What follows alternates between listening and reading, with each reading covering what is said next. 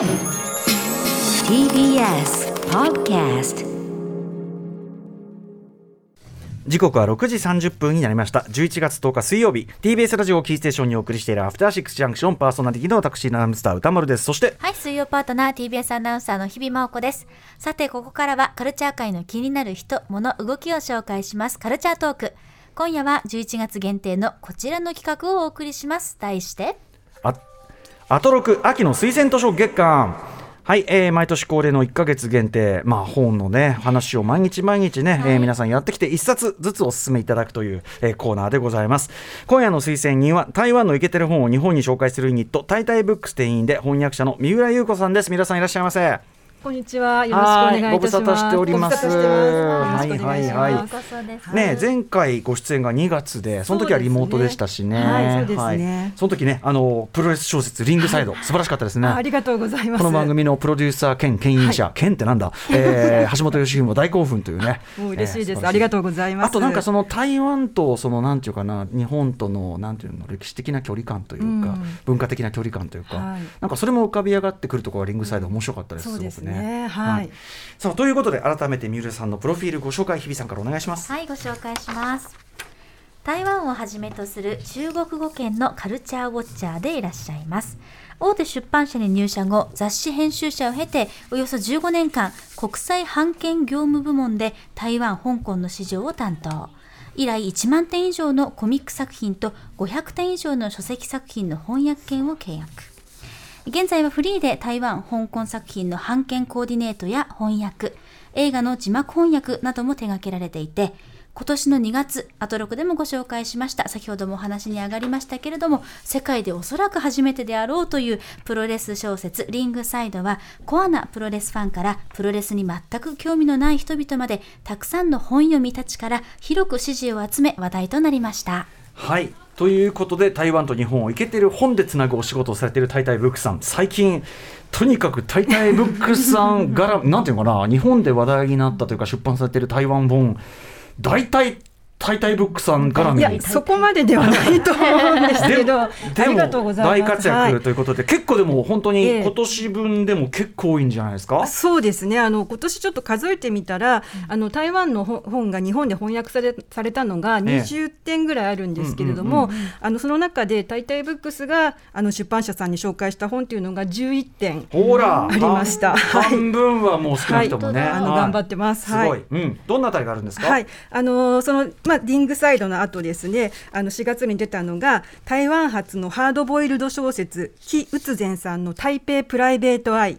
はい、それからですね、台湾版リングと言われてます、えー。ホラーミステリー、ブラックノイズ公文、これは張由香さんという若い作家さんです。はい。それから台湾ローカル美食をの三文集味の台湾正東さんという作家さんです、うん。でその他に12月にも台湾のレトロ建築の写真集写真ガイド、はい。台湾レトロ建築散歩鉄草家を探してというのもあの出る予定です、うん、ということで、まあ、はい。本当に、あのーなんか大、大、大活躍というかはいね。頑張ります。はい。はい、うん、えーなんですけどね、あのーそんな中で、台湾の本とか小説とか、そういうまつわる話題としては、最近なんかありますか？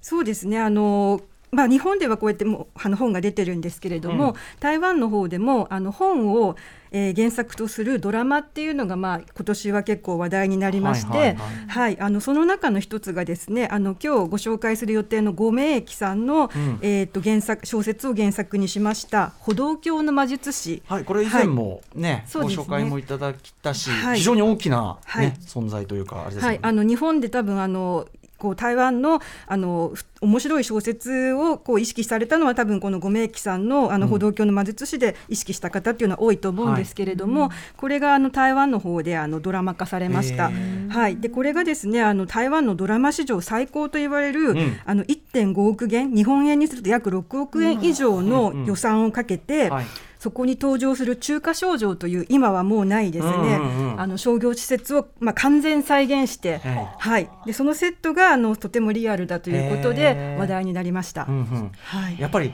あの台湾ってねさっきのそのあのレトロ建築散歩っていうぐらいで、はい。その古い建物で素敵なのいっぱい残ってるけど、同時にやっぱりその近過去を描くにはちょっと難しいぐらいこう変化も激しいんですかねやっぱね。そうですね。あのこの建物はあのみなみんなのこう記憶の中にあったんですけれども、うん。あまりこう記録されることがなく壊されてしまったんですね。でご明記さんもやはり作品の中でこの秋華少女っていうのを残したいと思って、うんうんうんあの作品を書かれたというふうに、うんうん。あの言われています。あーじゃあそれがね、はい。あのビジュアライズ実際にされたわけだからそうですねごいことですよね。そうですね。これあのそれを作るときにあのうん一般の人から自分のうちに眠っているその中華少女の作品をあの提供してくださいっていうふうにみんなからこう提供してもらって、みんなの記憶の中にある中華少女を再現したそうです。やばい。それ自体がなんかちょっとちょっと SF 的な話というか。なんかこう時代を巻き戻したというかそうですね。ね感じですよね。はい。えこれ報道教の貧しいドラマを見たいんですけど、なんとかできないんですか？そうです。なんでぜひ日本でもやってほしいんですけど、ええ。台台湾だと今まあネットフリックスとかでも見られるんですけど、日本ではまだ放映されてなくへて、え。あの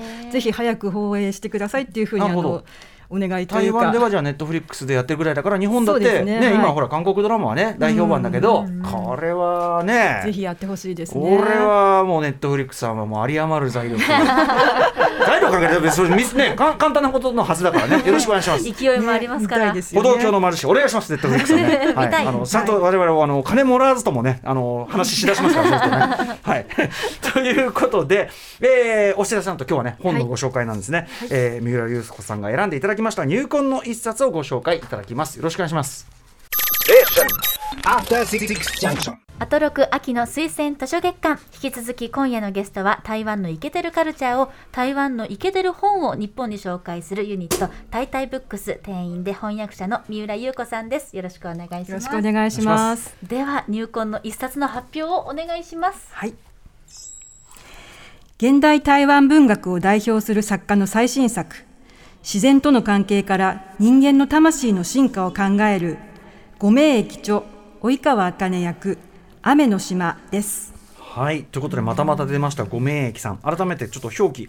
五五はあの呉呉市ね。広島県呉市の五ですね、えーそして目は明るいで駅はまあ五里駅。利あの利利駅のね、駅ですね、えー五名駅さんと。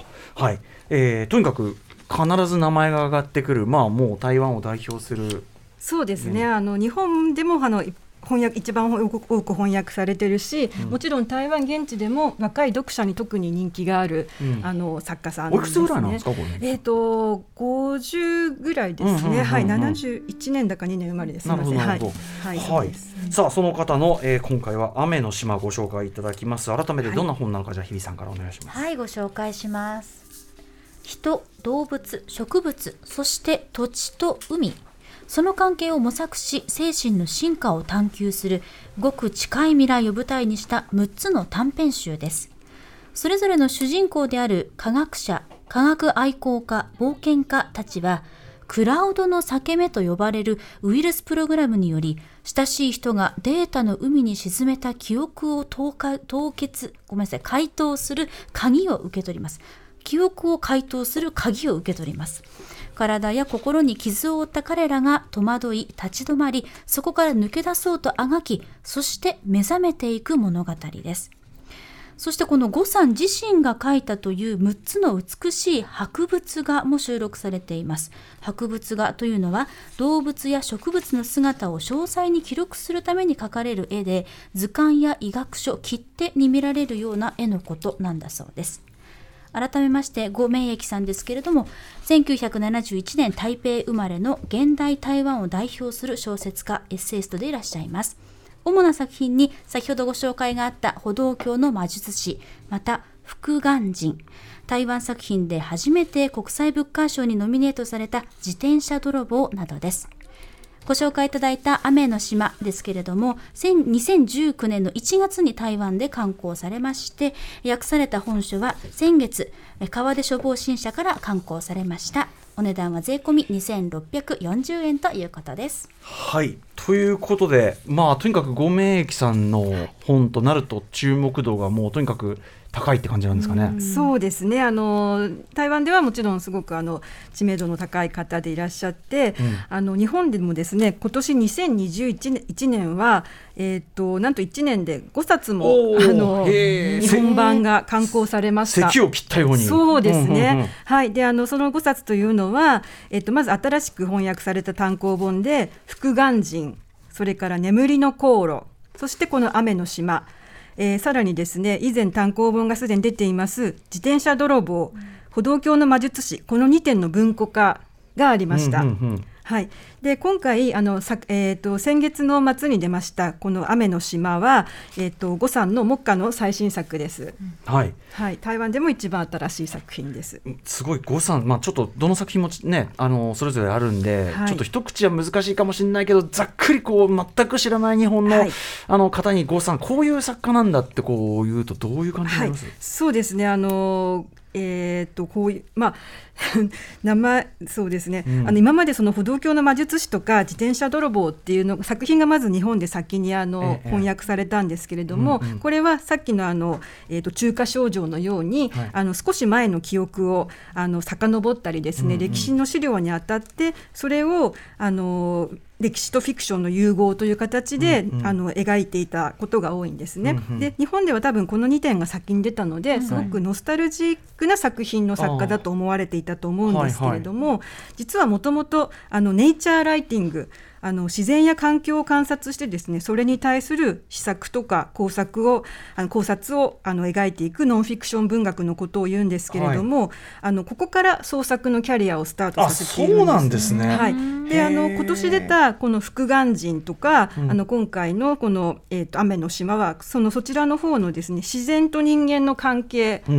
ん。あの作品の中にすごく織り込んでいきましてそでフィクションとネイチャーライティングを融合させた作品になっています。なるほど。しかもその中にその博物がね、はい。い、ろんな動物植物みたいなのを観察して描く。僕あの今今やってるのかな？庭園美術館でちょっと前今も言ってるかボタニカルアートのああれそうそうですね。はい。あれ見に行ったんですがああいうようなことですよね。そうですね。はい、あの、うんすごくその昔のまあ写真がなかった時代にこう図鑑なんかのためにこう、はい。あの詳細に記録していた絵みたいなそういう感じですね。つまりだからそのはい。ネイチャーライティング、その文章としてもそういうノンフィクション的なのやるし、その絵もその博物学的な、はい。あれもやってなんかすごいそうですね。多彩ですね。多彩かつ。写真も撮ります。この今回のえっとカバーの表四あのせあえっと裏表紙はですね、これ呉さんが撮った写真ちょっとなんか竜巻が起きてるはい、あので表表紙の方は呉さんが描いた絵になっています。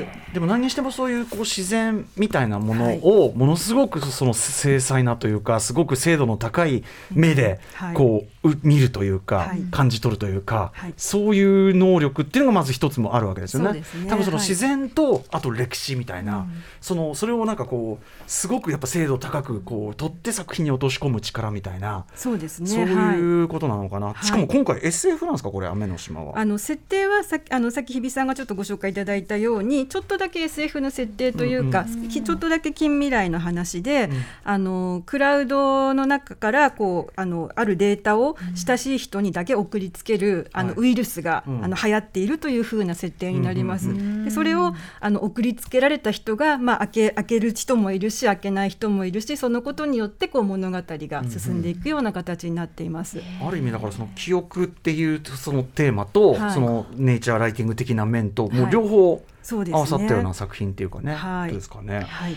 ちょっとねでもなんかこれだけ聞いてもどういう話かちょっとね具体的に浮かばないんで、ね。まあ6編収録されている中でちょっと印象的な一編をぜひご紹介いただきたいんですけど。あのこの中で私が一番好きなのはあの実は「アイスシールドの森」っていう一編なんですけれども、ここで今ちょっと紹介をすると少しネタバレになってしまって面白くないのでそれはあの読んでいただきたいということであの2番目に好きな「あの雲は高度2000メートルに」っていうあの一編をご紹介します。はいでこれはあのまず主人公の男がクワンという名前なんですけれども彼はあの作家であった妻をですねある列車の中での爆発事件これは後になってあの無差別殺人であったことがわかるんですけれども、うんうんあのこれによってあの亡くしてしまうんですね。うんでそれで失意のうちにもともとあの弁護士をしていたんですけれども仕事も辞めて、まあその無意に過ごしていると。うんである時このウイルスプログラムクラウドの裂け目によってあの鍵が送られてきまして多分これはパスワードみたいなもののことだと思うんですけれども、その亡き妻がクラウド上に残していたデータの中から書きかけの小説を見つけるんです。でその小説っていうのはあの台湾ではすでに絶滅したと言われているうん。大型の猫科動物、ユンピョウっていうのがいるあるんですけれども、はいはいはい。あそこにま絵あも出てくる。この、はい。はあの博物画はそうです。ね、そのユンピョウすですね。はい、あのこれがあのこれについてのあの小説だったんですね。はあはあ。でも本当に冒頭の部分しか書かれていなくって、うん。であのクアンはこの、まあ、ユンピョウを探すといいますかその妻のあ残した書きかけのもの、ここから先書きたいのは何だったのかっていうのを探すようにそれまではまあ彼はあの都会に暮らしていたので、山とかには一切こう興味があの縁がなかったんですけれども、山に入って暮らし始めるっていうような、うんうんはい、あのそういったでそれで山に入って暮らし始めることによってうん。何かに出会うんですね。なんだ。はい、何に出会うのかは読んでいただきたいという感じです。なるほど。これえっとどう部分ちょっと引用とかってあれしたりします？ああいいのかな？あごめんなさいそのくだりなし。失礼しました。はい失礼しました。はい。えー、なるほど。まあそのだからそういうそれぞれでもまた違う六編他はまた違う。そうですね。あのそれぞれあの主人公は違うんですけれども、ある一編に出てきたしあの登場人物が他の編にも少し出てきたりとか、そういったつながりがはい少しずつあるようになっています。でそれとこの小説内あのこの本だけじゃなくて他の復眼人とか他の作品とも少しずつつながりがあるような書へーき方にもなっています。ちょっとユニバース的なはい、感じ。あの中華少女も出てきます。えーはいこのウイルスプログラム、まあ、いわゆるこはい。うちょっとね、今今の最新テクノロジーの話かと思いきや、うん。山に入っていくというこのネイチャーの部分がこう見事にじゃあ融合してるうんうん。ストーリーがあるわけですね。うん。うんはい。あとやっぱりこのね先ほどのそのえっ、とごごさん自身のこう、うん。なんていうの写真も入っている表紙もそうだし、やっぱこの博物画がねそのお話とセットになっているはい。わけだとしたら、え。やっぱこれなんていうかな本この本自体っていうか非常に美しい印刷だし、えはい。本自体やっぱいけてるっていうかな。うんそうですね。あねのこれ実は現象のデザインをほぼそのまま使ってもらってまして、はいあのこのカバーデザイン自体も呉さんがあのデザインあの絵を描き写真を撮りデザインもしっていうすごい人だね。はい。あの珍しいこう字がこうちょっとその表紙のあのええ横になってますよね。横組になってて、はいこれも珍しいし。これは台湾でも多分珍しいと思うんですけれども、あのこういったデザインになってこれ書店で本当にあの置かれてて目立つ本ですね。へえしかしはいご名駅恐るべしっていうか本当にそうです。博多彩覧な人です狂気だし多彩だしっていう感じで、はい。プロレス小説、リングサイドの作者の師匠にあたる作はい、家であもあるんですね。の呉さんは大学で創作を教えていまして、あのそれでそのリングサイドのあの著者の林育徳さんとか、はい。あの他にも何人かあの、その教えられた教え子が小説家としてデビューして今注目をされています。なるほど、はい。もはやファミリーがねあるというかね。そうですね。うんあと三浦さんあの、はい。にとある日本の漫画作品とのちょっとこう共通バイブスを感じて、そうですね。あの私これ読んでる時にすごく、あの五十嵐大輔さんの漫画が頭に浮かんで、はい怪獣の子供とか、あとウンベルトとか、うんうんうん。魔女とかそういった作品がこう頭の中でこう浮かんでまして、頭の中で五十嵐さんの絵でビジュアル化しながらずっと読んでいたんですね。ものすごいこの密度というかね、はい。はい。うんうん。であのテーマ的にもやはり五十嵐さんの作品も人間とこう自然との関係っていうのをずっと描いてると思うので、あのテーマ的にもとても共通点があると思います。なるほど。ちょっとはい。いずれ呉さんと五十嵐さんの対談なんかも。行き来できるようになったらぜひ対談をしてほしいなと思っています。あタイタブックスさんのセッティングでね、それはもちろんね、はい、やりたいです。ええみたいなことですかね。さあということで。いやー改めてもとにかく皆さん覚えて五名駅五名駅。名駅。五名駅。覚えとけば間違いないというね、うんえー歩道橋の貧しさでもおなじみ五名駅さんの、えー雨の島今日はご紹介いただきました。こちら川出消防新社から税込み2640円。あの普通のこの厚みの本に比べると若干高い気がするかもしれないけどこれはですねこのさっきの凝った想定とか、そこも込みのね作品であるという。そうです。ね。あの手元にぜひ置いておきたいと思えると思うので、うんうん。ぜひ皆さんあの一度はお手元あの手に取っていただきたいとフィジカルで思い。ます。ね、価値があるということでございます。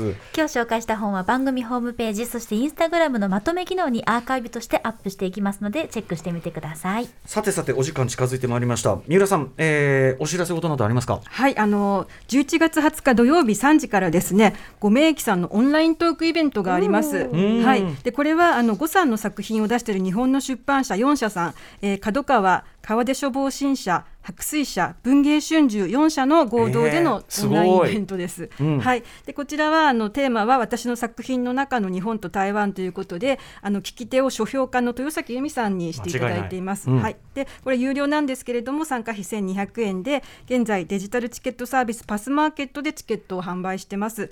あのご名駅オンライントークなどのワードで検索していただくと多分ヒットすると思います。はい、これでも各社ね、あの、はいの枠を超えてっていうのもすごいですね、これね。はい今4社から出ててその4社さんが全部で協力して今やっぱり各社にその意欲がある方もちゃんといてってことですもんね。そうですねはいということで、まあでもそれだけ、まあ、郷さんがすごい作家であるということがね、伝わってくるかと思いますんでね。はい、ということで、まあ、今日は短い時間でございましたが、また引き続きお願いします。今夜の推薦には台湾のイケてる本を紹介するユニット、タイタイブックスのメンバーで翻訳者の三浦優子さんでした。三浦さんありがとうございます。はい、どうもありがとうございましありたがとうございました。明日はゲームジャーナリストのジニさんがおすすめの本を紹介してくださいます。